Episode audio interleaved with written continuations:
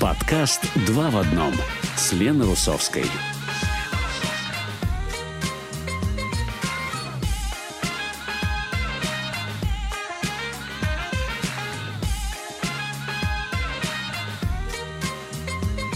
Добрый день всем! Вы слушаете подкаст «Два в одном» с Леной Русовской. Наш подкаст знакомит вас с обширной деятельностью русскоязычной молодежи в Израиле и не только. Интересные герои, социальные сети, культурные тенденции, мероприятия, урбанизм, новая музыка, активизм и искусство. Итак, сегодня в нашем выпуске. Спасибо, что присоединились к нам. С вами я, Лена Русовская, а с нами по нашей доброй традиции Равин и директор организации «Проект Кешер» Оля Вайнштейн. Оля, добрый день, Шана Това. Шана Това, Игмар Хатима Това. Игмар Хатима Това, мы уже там. Да. Да, на Да. следующей неделе, э, собственно, через неделю мы отмечаем, э, да, можно сказать, отмечаем. Отмечаем. день? Отмечаем, да. Да, Мы это отмечаем праздник, мы сейчас день. об этом поговорим. Да, Оль, ну вот какие у тебя просыпаются, так сказать, чувства перед э, судным днем? Чувство трепета, да, потому что это, в общем-то, самый, я думаю, что самая важная дата в нашей еврейской традиции. И вообще, как мы э, обратили внимание, у Йом-Кипура, э, в русском языке могу его, наверное, склонять, Э, Есть, по крайней мере, три э, названия. Во-первых, это Йом-Кипур, понятно, да, слово «капара» — это день искупления вообще. Да. Если переводить на русский язык точно, то это не судный, наверное, день, потому что это Роша Шана. Мгм. А день искупления, когда, в общем-то, уже понятно, какой будет окончательный вердикт, и, собственно говоря, мы просим прощения, мы пытаемся искупить то, что мы э, делали или не доделали в прошлом году. И еще одно интересное название — это, э, естественно, Шаббат, Шабатон. Это суббота покоя. Это как бы суббота, которая еще больше, чем суббота, да. И есть еще микро и кодыш, это священное со- собрание. Если перевести на русский, можно Как это по-разному. на иврите? Микро и кодыш. Мгм. Э, И все эти три э, названия, в принципе, они э, у нас э, появляются именно в тех источниках, из которых мы знаем о, о празднике Йом-Кипур. Мгм. Да? И мы знаем, что в книге Вайкра написано, что э, 10 числа седьмого месяца, месяц это Тишрей, это седьмой в отчете от Нисана, да? библейская традиция нас учит отчитывать от месяца Нисан, тогда был Новый год. Э, э, Микрей Кодыш будет у вас, то есть священное собрание будет у вас, и написано, что смиряйте себя и приносите жертвы Господу. Смиряйте себя. Смиряйте себя. Ох, Что это такое? какие сильные слова. Э, Смиряйте себя. Да, запрещена любая работа, но, в принципе, как в шаббат, естественно, есть пикуах нефеш. Мы знаем, что э, если человеку вдруг стало плохо от поста, который он соблюдает, или она, да, то мы понимаем, что нужно, естественно, ему доехать э, до больницы, и э, в этом случае можно пользоваться транспортом. То есть жизнь э, стоит превыше всего. Всегда, всегда. И э, да, а, абсолютно Или точно. И в Йом, в Йом Кипур, да, почему? Потому что нам важно, чтобы этот человек, естественно, продолжал Мгм. соблюдать следующий Йом Кипур и еще многие другие Да, да и вообще Э, жить. Да, и вообще жить, да, для того, чтобы соблюдать э, заповеди, да. То есть и- э, больные люди люди, которые не могут держать пост, э, беременные женщины, да, да, то абс- есть э, абсолютно все, с кто легкой душой могут э, позаботиться э, о себе. позаботиться о себе и сделать так, чтобы соблюдать все-таки Мгм. следующие праздники и радоваться Да. жизни, как мы уже сказали. И, собственно, продолжение этого мы видим в книге Бамидбар, и тут немножко э, более конкретно написано, что в десятый день, да, опять же тоже первый день мы знаем это Рожешана, Мгм. Первые два дня, мы отмечаем его два дня. Э, э, А десятый день — это сам Йом-Кипур. Написано, что в десятый день этого же седьмого месяца в священном собрании будет у вас «Смиряйте души ваши и никакой работы не делайте». Как можно смирить душу? Ой, я не знаю, расскажи нам, что такое смирение души? Это такие, знаешь, вот мы сейчас с тобой говорим, такие непростые слова. Непростые термины. слова, да. Но мы, наверное, догадываемся, что душа и тело, в общем-то, это одно. Да, одно целое у человека, и так мы, собственно, и живем. Мы воспри... воспринимаем этот мир как духовно, так материально, физически, и, и, в общем-то, и мы понимаем, что есть духовная часть, э, сторона медали, но, в общем, все э, ограничения, которые есть у нас на Йом-Кипур, а это, в принципе, да, естественно, еда, питье, мы понимаем, э, умощение какими-то маслами, косметикой, понятное дело, да. Например, есть запрет носить кожаную обувь Да. и э, вступать в интимные отношения. Мгм. Все это, по идее, очень физические вещи. То есть, да, мы понимаем, что есть это физически, пить физически, носить обувь физически, да, крем наносить э, тоже физическая вещь, ну и, соответственно, интимные отношения тоже. Э, так при чем здесь душа? Как мы ее смиряем тем, что мы ограничиваем себя вот в этих вот Ну, пяти. Потому что мы вкладываем свою душу, когда мы занимаемся всем этим. Э, Да, во-первых, а во-вторых, п- потому что, в принципе, эм, человек, он жив, пока жива его душа, и когда он умирает, э, его душа, соответственно, возвращается э, к ее создателю. Все не, неотделимо связано, безусловно. И когда мы, э, например, день этот самый по святости, главный день э, в еврейском году, можно сказать, когда мы понимаем, что мы находимся фактически в здании суда, представим себе, и вот выносится вот главный вердикт. Мы будем при этом кушать, пить, э, э, Да, намазывать до на себя этого. крем или заниматься какими-то еще делами. Не до этого. Ну, не до совсем. кремов. То есть, э, то есть само, как бы сами, обстоя- сами обстоятельства обязывают нас вести себя иначе. Вести себя, как мы уже говорили, вот когда мы встречались на тему, говорили про Роша Шана, говорили э, о том, что нужно вести себя быковый дрожь в этот день. Да? То есть Серьёзно. сознанием дела. Да, очень серьезным подходом. И, э, в принципе, э, понятно, что э, обсуждается это наша душа, наши поступки. Пусть они и физически, но, но делали-то мы их Да, вкладывали мы в них в душу, будь души то хорошие или плохие. решения моральной стороной нашей жизни, то есть, да, то есть апе- апеллирую к нашим моральным принципам, это тоже очень важно, и поэтому смиряем души, но при этом начинаем-то мы с тела, Мгм. вот. И, То есть э, мы через тело смиряем наши души, да, можно да, сказать? и вот как мы сейчас с тобой говорим, да, наши, да, Мгм. наши, наше тело, наша душа. Вообще э, интересно, что Йом-Кипур — это такой коллективный праздник. Очень коллективный. Очень коллективный праздник. Почему? Потому что когда мы попадаем в синагогу, пусть даже первый раз, что мы слышим первое? Ашамну, Багадну. Это во множественном числе, э, э, во множественном числе мы говорим о себе и о коллективе, который нас окружает. Да, молитвы. Э, Молитвы, да. Почему? Потому что гораздо проще просить о прощении, когда мы в коллективе. Гораздо проще принимать свои ошибки и, может быть, просить за них прощения, когда мы в коллективе, когда мы знаем, что мы не одни такие, вот что-то там совершили. Это раз. И два, э, просить что-то. Мы же для... мы знаем, что в еврейской традиции есть миньян. То есть чем больше людей, тем она сильнее молитва. Мгм. И вот этот Йом-Кипур, в принципе, нас учит быть одним таким коллективом и понимать, что мы, в принципе, несем ответственность еще друг за друга А, это очень что, красиво. Что, в принципе, мы можем молиться с людьми, которые были цадиками всю жизнь, да, не делали ничего плохого людям. Мгм. Но, предположим, они кому-то не, не могут простить своей жизни. И это как бы делает их, может быть, меньшими цадиками, хотя не любая обида, не любая попытка задеть человека, она должна заканчиваться прощением. Мы это понимаем, да. Насильно мил не будешь, и прощать, я думаю, что нужно именно э, как бы цельно, да, когда мы прямо вот человек осознал, что он сделал что-то не то, попросил прощения, и вот тогда мы можем прощать. То есть ты хочешь сказать, что мы помогаем, да, то есть когда мы молимся в Миняне или в э, синагоге, и, когда мы не одни, мы помогаем людям, которые с нами, они помогают нам. Да, мы помогаем друг другу, во-первых, э, будучи одним миньяном, да, одной, одной, э, одним целым, одним сообществом. А вообще говоря, те слова, что написано, очень часто мы, мы читаем эту молитву, там совершенно ужасные вещи. Да, что за просим прощения за грех, который мы совершили тем-то, тем-то, да, то есть это люди, которые, может быть, никогда не, не брали чужих денег, люди, которые никогда не имели какие-то виды на имущество своих бли- близких, они за это просят прощения вместе с теми, которые, да, это делали.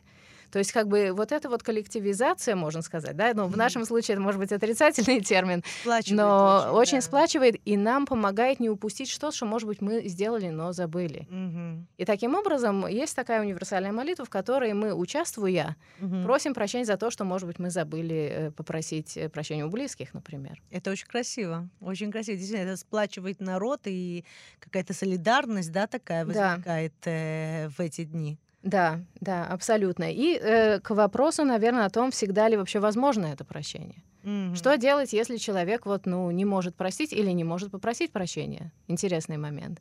Тогда э, по э, Рамбаму он говорит, что нужен человек должен попросить до трех раз. После трех раз это, в общем-то, переходит ответственность на того человека, который не простил. То есть, если ты просишь у кого-то прощения три раза, а тебе не прощают, Говорят, что да. ты, ты свое сделал. Да, да. Но есть еще эм, диалоговая форма попросить прощения. Это, например, э, в Иерусалиме есть профессор философии, э, доктор Бензиман, который говорит, что есть такая диалоговая форма, потому что мы зависим друг от друга. Человек, который не может нас простить, или человек, который не может попросить прощения, а другой вроде готов простить, но его никто не просил об этом. А, Да, и, и всегда человек в этом он один.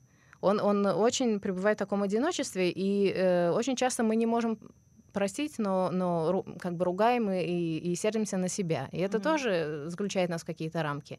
И, в общем, когда есть вот этот вот баланс у человека, который, с одной стороны, вроде как не может попросить, другой не может простить, это, в общем, где-то между ними находится. И, естественно, зависит от э, решения каждого из них, потому что действительно прощение или там слиха или махила, как мы говорим, это дело, в общем-то, очень личное. Есть поступки, за которые, может быть, невозможно простить человека. А как рассматривает вот это, э, то есть э, как рассматривает э, Тора и вообще еврейская религия вот то, что человек не может простить или человек не может попросить прощения?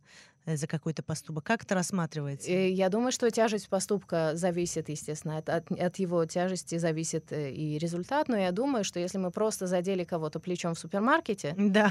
попросить за это прощение очень просто. Mm-hmm. Ну, многие этого не делают, да, тем не менее. А жаль. А жаль, а жаль. Но чем, чем хуже поступок, тем труднее попросить прощения и тем Конечно. труднее простить. Поэтому мы говорим тут о серьезных, в общем-то, вещах.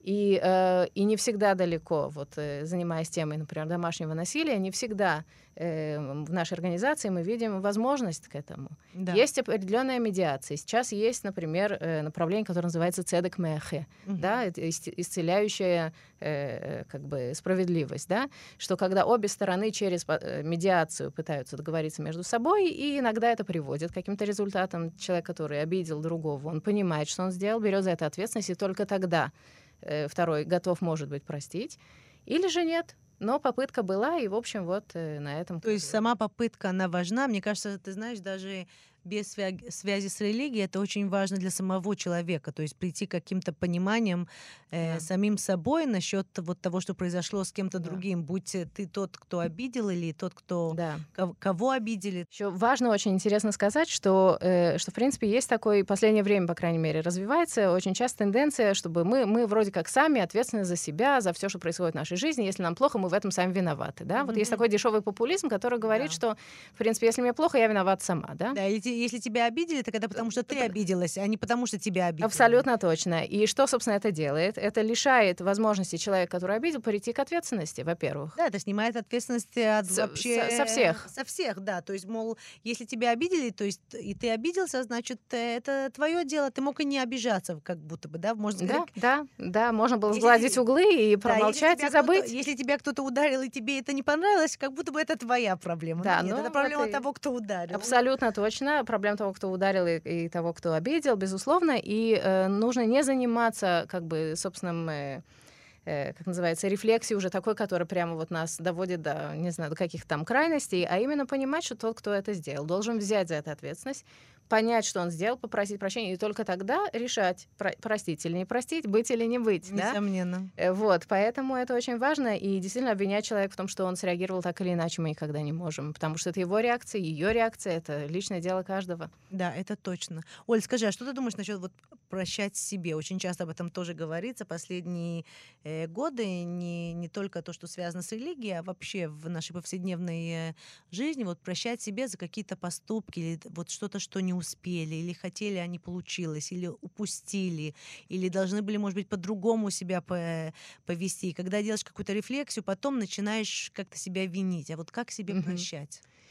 Очень интересный вопрос. Э, и я думаю, что, в принципе, у нас есть же уже судья один да, mm-hmm. одна. Mm-hmm. вот, именно, э, э, именно Всевышний, которому мы провозглашаем э, царем Вселенной, да, вот в Рошашана мы это делаем, и он нас судит, или она, э, вот в течение вообще всего года, но в течение этих 10 дней э, э, особенно. И мы понимаем, что в, вдобавок к всему есть какой-то здравый смысл, который нам говорит, что надо оценивать свои поступки, да, вот мы сделали что-то, ну, нужно как бы посмотреть, уметь посмотреть на себя со стороны.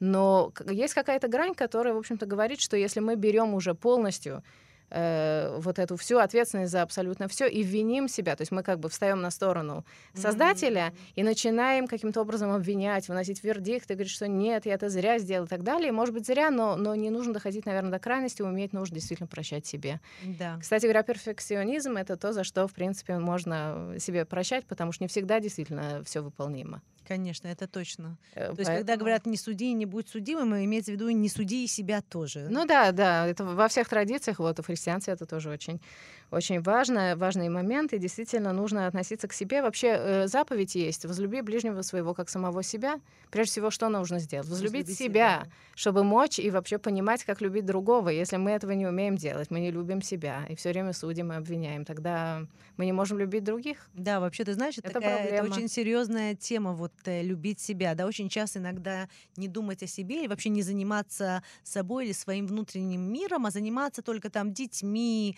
э, мужем, женой, какими-то, не знаю, общественной деятельностью, например, да, вот как-то уходить от себя, а вот возлюбить себя и понять, что ты прекрасный человек в этом мире, ты стараешься, как ты можешь, во всяком случае, и, и пытаешься быть добрее и лучше. Это, это почему-то непросто. Э, Нет? Это, это не просто, да, потому что мы иногда не осознаем вообще, что мы проживаем эту жизнь. Мы ответственны за нее, да, вместе с создателем, понятное дело. Но, в общем, проживать надо ее полностью, потому что жалко потому что она нам дана как какой-то вот э, подарок свыше действительно, и надо уметь проживать ее в полной мере. Эм, вот. И, в принципе, эм, и, в принципе, интересно, что э, надо, наверное, не только заниматься вот этой саморефлексией все эти 10 дней, убивать себя вот в буквальном смысле, да, или в переносном, э, от э, Роша Шана до Йом-Кипура. Нужно этим планомерно заниматься весь год. Да. И тогда, в общем-то, наверное, и количество, э, может быть, каких-то недовольства собой и вообще сам, самокритики, оно будет меньше. Мгм. Потому что оно ровно как бы распространится на весь год. Да, э, то есть сто- стоит, стоит жить рефлексивно. Э, Кстати, светские люди, многие, которых я знаю, э, у них день рождения, вот их собственный, это вот Йом-Кипур, который, в принципе, подводит итоги к э, прошедшего года, что успели, что не А, успели. То есть свой личный день рождения очень, очень часто у людей, да, хотел сказать, такой день, который непростой, когда ты рассматриваешь, э, да, свою Потому что это жизнь. наше внутреннее сотворение мира. Нас сотворили в этот М, день. Как да? красиво сказано. Вот, Может быть, как поэтому- раз э, будет правильно именно сейчас поздравить тебя с твоим день рождения, да, который Спасибо у тебя большое. прошел на предыдущей неделе. Так что желаем тебе всего самого лучшего, да, чтобы был такой, чтобы дорога была открыта ко всему, Будем чему бы ты хотела. надеяться. Да, большое-большое спасибо. Ты знаешь, что мне еще кажется? Мне кажется, мы очень часто живем, чувствуя, что мы пишем черновик. Да, вот такое, такое понятие я сейчас вспомнила. Это слово, знаешь, я э, Да. в России закончила два, два класса первой школы, номер один, и я, я вот сейчас вспомнила это, это, это, это название черновик, и мне кажется, что мы очень часто живем, или какие-то промежутки времени в нашей жизни, нам кажется, что мы пишем чер- Отложенная жизнь. черновик, Это да. Синдром отложенной Да, жизни. да, вот черновик. И вот мы сможем все, все переписать. Да? То есть мы сейчас как-то что-то э, проверяем, а потом мы сможем переписать. И очень часто так не получается. То есть иногда можно как-то да, перетусовать карты, но очень часто не получается. То есть вот ты то, что сейчас проживаешь, так оно и будет. Э, И мне кажется, очень, может быть, важно понимать это сейчас тоже, да, вот Новый год и се- и сейчас после судного дня, что как мы проживем, та- так и будет наша Вот жизнь. именно сейчас начинается этот год, и как мы его запланируем, что мы в него вложим, какие вообще попытки, усилия, цели мы себе поставим, да? Да. Может быть, не все выполним, но хотя бы э, э, желать себе выполнить больше, чем, э, Мгм. чем то, что, в принципе, мы могли бы, и, наверное, все-таки настраиваться действительно на лучшее. Да, это, это точно. Оля, я хочу тебя спросить, как ты проводишь э, судный день? Как? Э, как выглядит э, Я, для, для меня это тоже, в общем-то, подводы итогов, э, безусловно, и каких-то, может быть, планов, вопросов и попыток найти ответы. И, э, наверное, в большей степени я вообще рефлексивный очень человек. Я Мгм. рефлексирую всегда. Вот э, я из тех, которые делают 65 дней в году. Вот. Но это, в общем, для меня день единения с еврейским народом, безусловно. Я понимаю, что в это время в Израиле, по крайней мере, а то и во всех общинах мира, те, которые в, нашем, в наших часовых поясах находятся, люди занимаются тем же, что и я. Да, что мы Это все анализируем прошедший год, нашу жизнь, наши отношения, наши какие-то чаяния, надежды и так далее. Это очень здорово быть частью именно этого коллектива. Вот о коллективизме мы говорили с этой, с хорошей стороны. Да, это здорово. Э, э, Арухама в секет э, перед Йом-Кипуром. Есть что-то особенное, что надо знать насчет этого? Ну да, Для то тех, есть не, не есть, не есть какие-то соленые, острые вещи, потому что будет очень хотеться пить, а пить как Мгм. бы уже нельзя, и поэтому и да, и попытаться как-то ходить размеренно, чтобы чтобы воды хватило до конца. Да, ты знаешь, вот э, для меня очень трогательно. э, э, я каждый Йом-Кипур стараюсь э, э, ходить в... да, собственно, я не стараюсь, я хожу в синагогу, и очень трогательно, когда вот ты выходишь из синагоги, да, конечно, все люди, собственно, и, и- уставшие, и голодные, да, и очень часто вот уже стоит вода, да, от синагоги э, в Иерусалиме, особенно я помню, это была сладкая вода или какой-то лейках, какой-то такой простой пирог, чтобы люди могли как Моя бы... бабушка пекла этот пирог. А, да? Ну, это у всех, я думаю, Да. лейках делали, да? Чудеса. И вот всегда прямо вот около синагоги, когда ты это пробуешь, то есть, э, да, э, лишь бор этот сом, как говорится, да, закончить, лисаем этот сом, закончить пост, тоже всем вместе, это тоже так э, очень... Э, и это очень празднично, и тут надо, наверное, подчеркнуть, сказать, что действительно вот эти элементы, в общем-то, лишений наших, как мы сказали, смиряйте души ваши, это не из-за того, что траур, это из-за того, что вот действительно святость этого дня, коллективная, причем все в белом, все красиво одеты, да, да? И, и это тоже, что внушает нам надежды и и э, понимание, что будет хорошо, потому что мы все вместе. А какая молитва э, больше вс- э, всего за- затрагивает твою душу на Йом-Кипур? Очень много, очень много молитв есть, и, эм, ну, все, все, которые, в общем-то, направлены на вот эту вот рефлексию, которая как медиация, да, на нам, э, медитация, пом- помогающая нам действительно вспомнить и там и Авину Малькейну, и да, что угодно. Малькейну, это, да, конечно, вот, и в это разных, рвет душу. в разных, э, да, в разных синагогах есть разные, соответственно, канторы, и, и совершенно чудесные бывает исполнение. Вообще все, все молитвы в Йом-Кипур. Э, вот. Но интересная вещь, что не все из них далеко еврейского происхождения. Серьезно, да, да, это да. Как, и в самый, в самый, получилось? в самый, в общем-то, центральный день еврейской традиции мы э, начинаем, собственно говоря, пост с чего? Мы начинаем, начинаем его с молитвы Кольни Дрей. То есть mm-hmm. все обязательства, все э, как бы э, обеты, что мы взяли на себя, мы и не смогли их, допустим, да, выполнить. Предыдущий год, да. Предыдущий год мы должны как-то их упразднить, угу. потому что иначе это как бы мы берем тяжелый да. грех на, на, на, на нас, душу, на, нас, на, на нас самих. Да, и что получается, что Кольни Дрей, вот, это все эти обеты мы пытаемся упразднить когда? Когда мы в Миньяне, вот вечером, когда наступает Йом-Кипур. И долгое время считалось, что, в общем-то, это такая вот э, прям еврейская настоящая молитва. А оказалось впоследствии, что э, в древние времена, когда евреи жили рядом с какими-то другими народами, эти народы писали очень похожий текст на Коль Дрей. То есть там тоже упразднение всего того, что люди Именно обещали. молитвы, да? Молитвы э, больше, наверное, даже заклинания, я не побоюсь этого что слова сказать. Да. И они писали, что все вообще, вся любая там какая-то не, не, нечистая, нехорошая сила, чтобы она ушла от наших домов. Mm. И где они писали? Они писали на внутренней стороне тарелки. Закапывали такие тарелки, называется на иврите киароты э, ажба. Эм, Э, То есть другие народы это делали, да? Э, другие народы, да, и текст был практически идентичен этим Кольни Дрей. Это да совершенно удивительно. Что? И они закапывали это в землю вокруг дома, и это считалось таким вот оберегом. Это не было у евреев. И, видимо, каким-то образом тексты, это были общесемитские тексты, которые, видимо, были в обиходе. И вот с тех еще времен какая-то память наша там вот э, буквально. Знаешь, это и... очень трогательно, потому что это показывает эту человеческую душу, да, которая у всех она, наверное, одинаковая, которая хочет все-таки добра для себя в этом мире. И оберечь своих близких от чего-то да. там, да. Точно так же, как вот э, мы говорим сейчас о суде, вот люди говорят в повседневной жизни с этими тарелками вокруг дома. Mm-hmm. То есть они фактически вот себя оберегают таким образом. Это очень интересно, тем более понимать, что мы каким-то образом влияем, вероятно, на другие культуры, а другие культуры влияют на нас. Да, это и, тоже очень здорово. И они совершенно не были монотеистами, да, мы представляем mm-hmm. себе. То есть, в общем, интересное очень такое исследование недавно было, и эти, соответственно, киарот, вот эти пиалы, выглядят тоже очень здорово, и внутри них действительно написан очень вот такой вот текст. Надо же, очень интересно. Оль, скажи, пожалуйста, вот когда желают э, легкого поста, это правильно или нет? Или мы должны промучиться хорошо? Чтобы жизнь малины не казалась перед судом. Э, это интересный вопрос, потому что действительно мы же пытаемся праздновать этот день, да, праздник Йом-Кипур, да, поэтому мучиться, наверное, не ну, стоит. В, в какой-то степени мы мучаемся без еды и без всего того, что мы выше перечислили, да, э, вот, мы мучаемся в какой-то степени, но э, мысль, наверное, в том, чтобы это было все машмаути, как мы говорим, чтобы mm, имело смысл.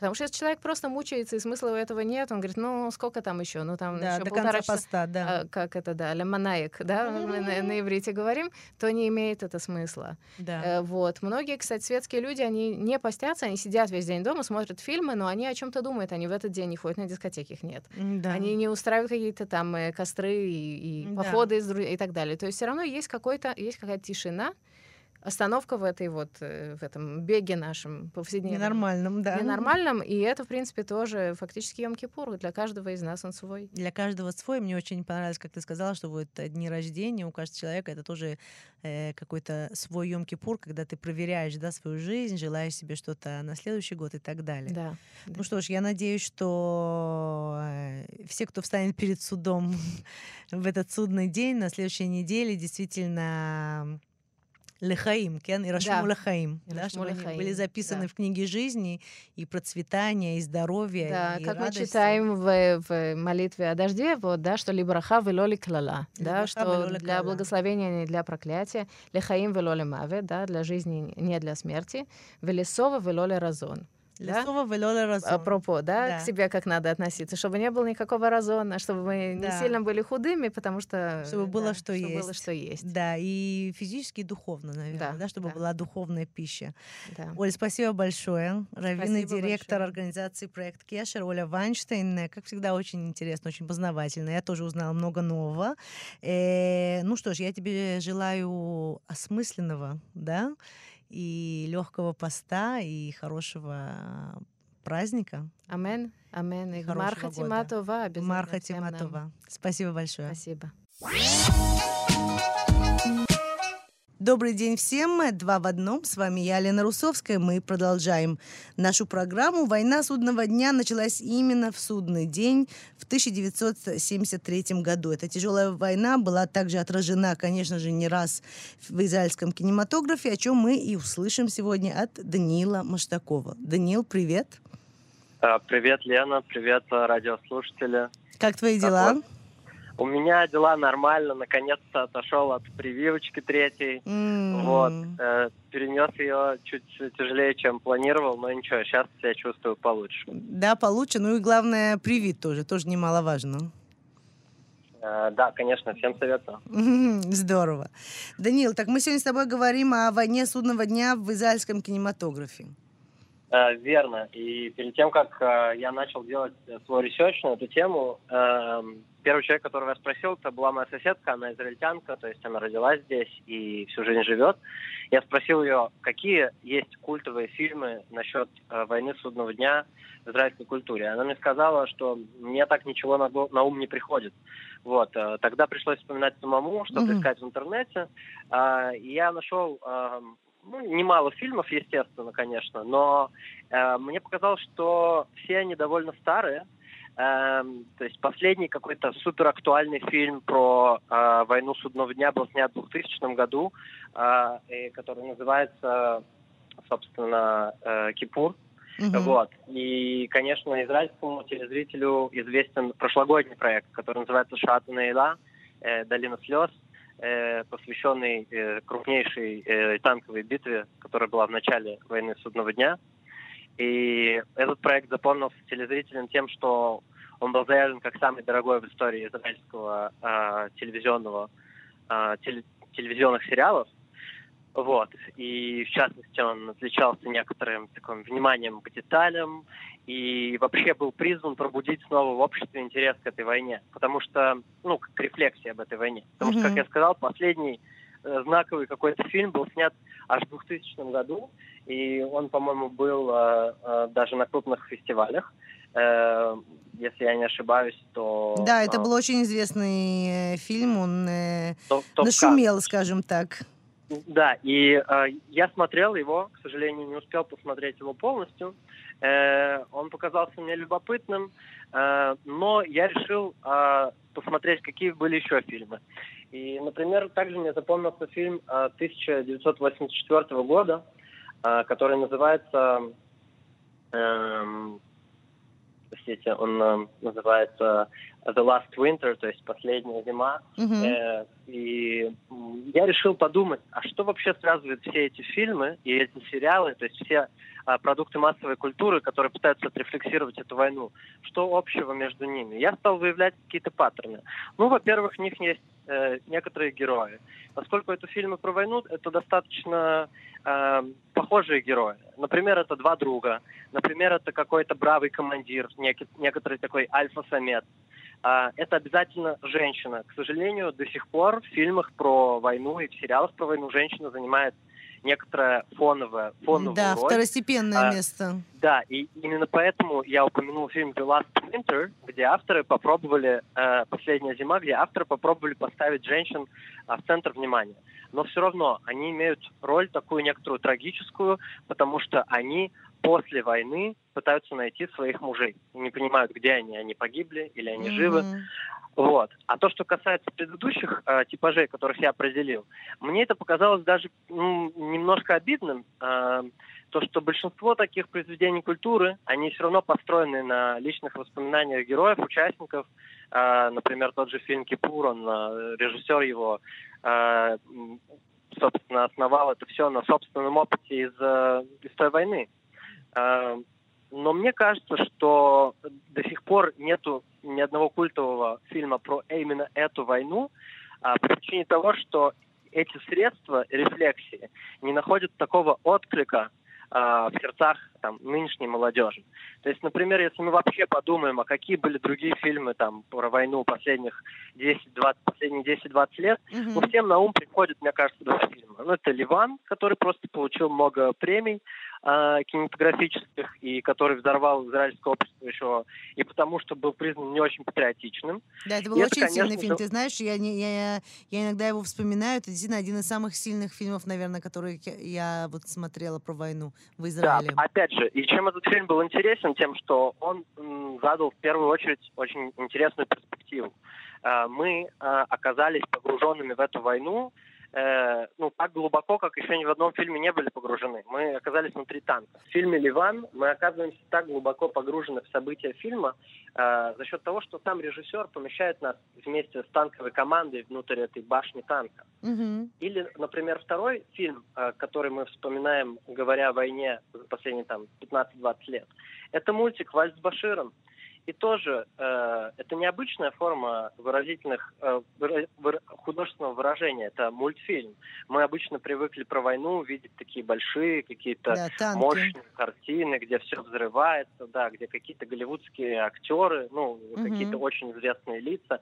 А здесь мультик, то есть вообще нет никаких актеров, как бы весь нарратив нарисован, и при этом м, это не значит, что жестокость показанная в этом фильме или ужасы войны, они выглядят какими-то более милыми. Нет, конечно, это не так.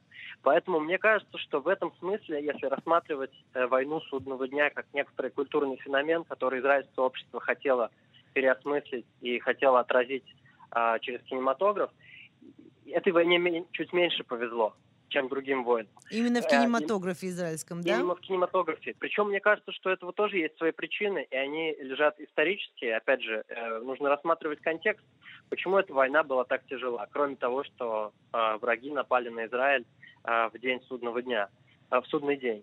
Эта война тяжела тем, что это была первая война после войны 67 года, которая была короткой, но триумфальной для израильского общества. Да.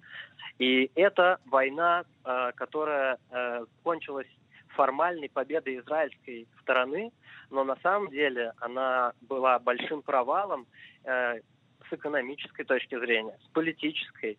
И главное, что погибло очень много людей во время этой войны. Да, очень много и, потерь.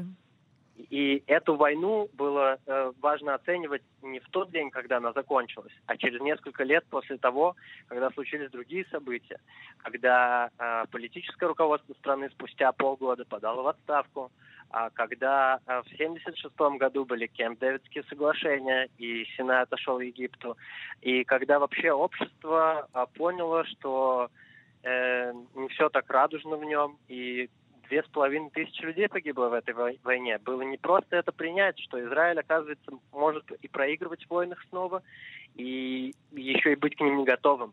То есть это могло еще и напугать общество. Я думаю, что именно поэтому э, эта война, она до сих пор плохо отрефлексирована. Mm-hmm. Тем, что она до сих пор, может быть, является потрясением и шоком. И, возможно, что нам стоит научиться от нее многому. Э, и опять же на уровне исторических уроков, которые она дала. Э, ну и если бы мы подходили к этому как кинематографисты, то мы бы могли в ней увидеть много разных других интересных углов, э, которые можно было бы отразить в произведениях культуры. Потому что, например, «Шат Ила», прошлогодний телевизионный сериал, вообще не впечатлил меня какими-то совершенно плоскими персонажами, опять же, которые просто отражают вот эти вот паттерны некоторые. Да, это и... было немножко кли- э, клише такое, и об этом да, говорили. Это было, это было ужасное клише, то есть сняли боевик за кучу бабла, при этом как бы не, абсолютно не вложили в сценарий и в прописанных персонажей, при том, что там там были хорошие актеры, но ты, блин, вообще не веришь им, когда смотришь этот сериал. И я смотрел его рядом с израильтянами, которые, опять же, я думал, окей, может, мне не хватает оптики моей, может, я слишком Олег Хадаш для того, чтобы понять что-то, но нет, израильтяне говорили, это bullshit, это, это плохой сериал. Вот, и... и при том, что ты знаешь, он очень нашумел же, да, перед тем, как он вышел, надо сказать, что он вышел в нашей ну, у него был мощный маркетинг. Кан. Да, был, да. был очень серьезный э, маркетинг, там действительно были очень известные актеры, играли, действительно видно, что вложились, ну, да, в... Даже без Лиора нашего Ашкенази, конечно. Да, сегодня. да, некуда без него, конечно же, да, с его персонажем там, ну, но вместе с тем очень быстро, очень быстро действительно про этот э, мини-сериал «Шат э, э, Нейла», «Долина слез», очень быстро стали говорить о том, что это клише, действительно, это вот какой-то такой боевик, может быть, очень хороший, если ты хочешь посмотреть Голливуд, но недостаточно хороший, если ты хочешь действительно вникнуть в то, что произошло в, в той войне. Э, Данил, у тебя очень, очень, да-да. Но я бы хотел дать все-таки еще одну рекомендацию перед тем, как со всеми попрощаюсь. Mm-hmm которая тоже это это фильм и в нем тоже фигурирует Йом Кипур mm-hmm. и это фильм в жанр э, жанре зомби хоррор муви. Опа, и, ты любишь такие, да, я помню вроде. Э, ну я не знаю, мне нравится кино и мне кажется, что в нем должно быть и сумасшествие, и неадекват, mm-hmm. и в нем должно быть все. И, в общем, этот режиссер сняли два брата. Он повествует, э, это некоторый такой travel movie, который начинается с того, что американка летит в Тель-Авив отдыхать на каникулах, но случайно попадает в Иерусалим, э, где в канун Йом-Кипура происходит некоторое оживление темных сил, которые э, таились в этом э, городе. И, кстати, э, я как человек э, очень любящий Иерусалим и часто оказываюсь там и ночью тоже, mm. могу подтвердить, что есть много мистики в этом городе, особенно в темное время суток. Э, вот, в общем, фильм называется «Джерузалем» 2015 года. Э, я сам его еще не посмотрел, ну, тоже нашел его в э, процессе подготовки, но очень всем советую, может быть, посмотреть его ну, не в Йом-Кипур, ребят, но в один из э, да, выходных он, дней, в общем, он тебя заинтриговал. будут у вас в ближайшее время. Он тебя заинтриговал, Данил. Слушай, ты знаешь, я хочу тебя вот э, спросить, очень много интересных мыслей ты здесь озвучил. Я уверена, что мы в таком или другом контексте к ним вернемся во время наших следующих встреч на волнах нашего радио. Но я хочу вот тебя спросить, да, ты говорил вот то, что возможно, что те форматы, в которых преподносят, да, вот вот эту э, рефлексию на, на тему войны судного дня э, киноформатах, они не затрагивают молодежь и не затрагивают даже более взрослое поколение. Когда, э, да, э, все-таки преподносишь что-то в другом формате, будь это анимация да, для взрослых, или вот действительно как этот фильм «Ливан», когда ты просто чувствуешь себя, как ты сидишь в, э, в танке с этими солдатами, и это настолько тебя ну, берет живьем, да, то, может быть, действительно нужны какие-то другие новые форматы. Если да, то какие ты думаешь, вот, может быть, все-таки затронули бы людские души? Ну, это, конечно, хороший вопрос, но, опять же, возвращаясь к, к, к тому же Шат Нейла, то есть, например, если трезво посмотреть на этот сериал, что и ответить на вопрос, что помешало ему стать хорошим сериалом, а, то это, ну, как правило, очень банальные вещи. Как правило, это сценарий, и, ну, может быть, иногда еще актеры. То есть э, мне, например, сейчас уже, спустя несколько лет жизни в Израиле, и когда я посмотрел много разных израильских фильмов, разных лет и так далее, кажется, что, конечно, есть недостаток свежих лиц, свежей крови. Э, даже приходя на фестивали, ты встречаешь одних и тех же людей, и, может быть, э, стоит больше работать над содержательной частью всегда, чем над э, внешней, потому что даже если судить по другим успехам израильского кинематографа и сериального производства, то наши сериалы стали покупать, да, их показывают во всем мире, там, да. Netflix и mm-hmm. так далее, и актеры становятся более известными, э, то есть как бы техническая сторона э, оказывается уже на уровне, э, содержательная не всегда. Ну и содержательная сторона это причем везде провисает. Не, то, не то, что это проблема израильского кинематографа. Нет, это во всем мире есть эта проблема. Мало хороших сценариев, а, мало какого-то э, крутого нарратива. И в этом смысле у Израиля, конечно, есть огромное преимущество, потому что такое количество исторических событий mm. и, и военных, и каких-то культурных, и религиозных, и самых разных, э, мало где было такое количество вещей, поэтому просто иногда нужно получше над этим подумать, посидеть и, может быть, даже в тех же самых форматах, э, но немного изменять подачу. Вот. А, ну, если бы говорить о, о каком-то более оригинальном формате, ну, я не знаю, сейчас как бы, может быть, все это в маркетинг упирается, и то, что нужно привлекать новую аудиторию по-разному и другими вещами. В Израиле слишком много грустных поводов и слишком много о чем приходится думать еще, кроме какой-то войны, mm-hmm. одной из войн, да, потому что войн было слишком много, их было да. немало. Вот, и действительно иногда мы вытесняем что-то, что нас чуть меньше цепляет. Поэтому у каждого трагического события тоже должен быть свой пиар, возможно, в обществе. Да, может быть, да. Но нарративов, я с тобой соглашусь, нарративов здесь хватает, да, на, на множество сценарий, то есть есть чем, э, с чем работать. Э. Давай будем надеяться, что все-таки будет больше таких сценариев, может быть, и может быть больше все-таки событий э, оптимистических и, и радужных, чем э, вот таких более ну, драматических. Ну, давайте будем, да, надеяться что сейчас молодежь подрастет. Ну э, да, и сделает наш мир лучше. И сделает наш мир лучше. Данил э, Маштаков, большое тебе спасибо. Я тебе желаю хорошего Нового года, Шана Това и Гмар Хатиматова, как говорится. Спасибо, спасибо вам всех тоже с праздниками. גמר חתימה טובה. Спасибо. Bye-bye. Хорошей записи. Bye.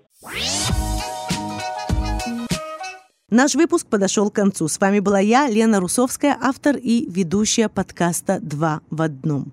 Спасибо, что были с нами. Надеюсь, вам понравилось. Подготовить выпуск мне помогла наш продюсер и музыкальный редактор Лина Липкин. Всего хорошего. Встретимся в следующем выпуске подкаста «Два в одном».